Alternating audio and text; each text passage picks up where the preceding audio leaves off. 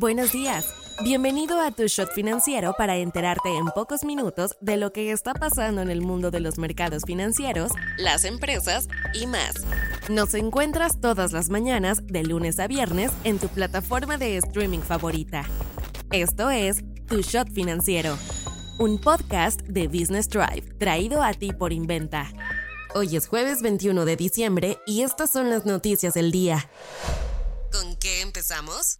Primero fueron los transportes de carga. Ahora Texas continúa su cruzada contra los migrantes, cerrando los cruces ferroviarios y nuevamente están saliendo las voces sobre las pérdidas económicas que se van acumulando. La Oficina de Aduanas y Protección Fronteriza estadounidense, conocida como la CBP, anunció el domingo el cierre de los puentes ferroviarios internacionales en Eagle Pass y El Paso. Esto con la idea de redirigir al personal que ayuda a la patrulla fronteriza de Estados Unidos a detener el paso de migrantes. Según la CBP, comenzaron a ver un resurgimiento de organizaciones de contrabando que trasladan migrantes a través de México en trenes de carga. De acuerdo con la Coparmex, los cierres están causando pérdidas económicas de 100 millones de dólares diarios. Ferrocarrileras estadounidenses como Union Pacific y BNSF también están pidiendo que ya les abran la frontera y no es para menos, pues entre los cruces de Eagle Pass y El Paso se da alrededor del 36% del valor total transportado por tren en la frontera. Esta historia ya la habíamos visto dos veces anteriores. El gobernador de Texas, Greg Abbott, había bloqueado el cruce de transportes de carga bajo el mismo argumento de que se traficaba gente a través de ellos.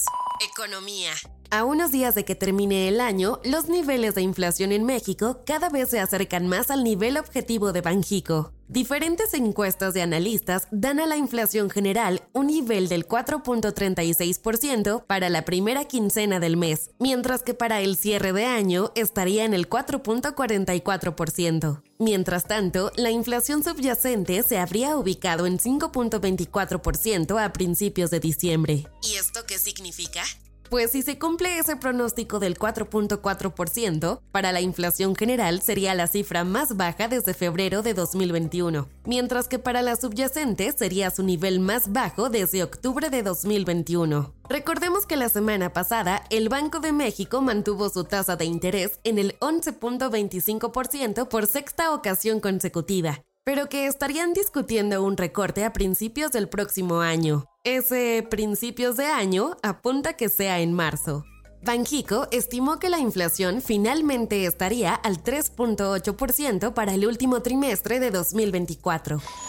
No te vayas sin saber estas. El CEO de Aeroméxico, Andrés Conesa, anunció que la aerolínea planea expandir su oferta de destinos hacia Estados Unidos en 2024 mediante una alianza con Delta. También se prevé aumentar la disponibilidad de asientos a destinos europeos. Banjército, el Banco Nacional del Ejército, Fuerza Aérea y Armada, fue multado con tres sanciones de 168.980 pesos cada una por la Comisión Nacional Bancaria y de Valores, CNBB, debido a deficiencias en su app y banca digital en 2019. La CNBB determinó 11 multas contra distintas casas de bolsa. La más costosa fue la de Casa de Bolsa Punto, que fue multada por 8 millones de pesos por no actuar de acuerdo con las instrucciones del cliente, según el contrato, en una falta ocurrida en 2018 el Instituto Federal de Telecomunicaciones, IFT, aprobó los precios sugeridos por América Móvil para el uso de su infraestructura, que entrará en vigor a partir de 2024. Destaca que la compañía, controlada por Carlos Slim, reducirá 12% el pago por el uso de postes. Un grupo de 11 autores de no ficción se unió a una demanda en la Corte Federal de Manhattan que acusa a OpenAI y Microsoft de utilizar indebidamente sus libros para entrenar los modelos detrás del popular chatbot ChatGPT y otro software basado en inteligencia artificial. Soy Daniela Anguiano y esto fue Tu Shot Financiero. Nos escuchamos mañana. El guion está a cargo de Nino Pérez y la producción es de Daniel Bri López.